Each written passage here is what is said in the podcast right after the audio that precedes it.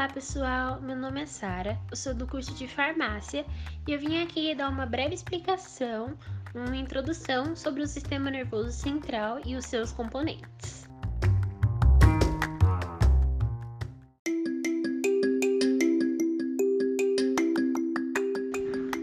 O sistema nervoso é um sistema de fundamental importância ao nosso organismo, estando relacionado diretamente com a assimilação dos estímulos captados pelos sentidos e a coordenação das diversas atividades do organismo. É dividido em sistema nervoso central e sistema nervoso periférico.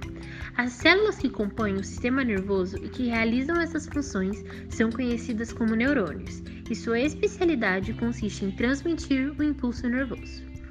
O sistema nervoso central é composto pelo encéfalo e pela medula espinhal. Suas principais funções são o processamento e a integração das informações no organismo. O encéfalo e a medula espinhal estão protegidos, respectivamente, pelo crânio e pela coluna vertebral. As estruturas que compõem o sistema nervoso central são revestidas por três membranas conjuntivas, denominadas meníngeos. A membrana mais externa chama-se dura mater, a intermediária aracnoide e a mais interna pia mater.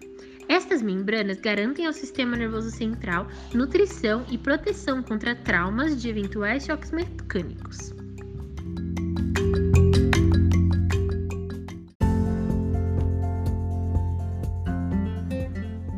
Isso, pessoal. Espero que vocês tenham compreendido um pouco sobre o assunto.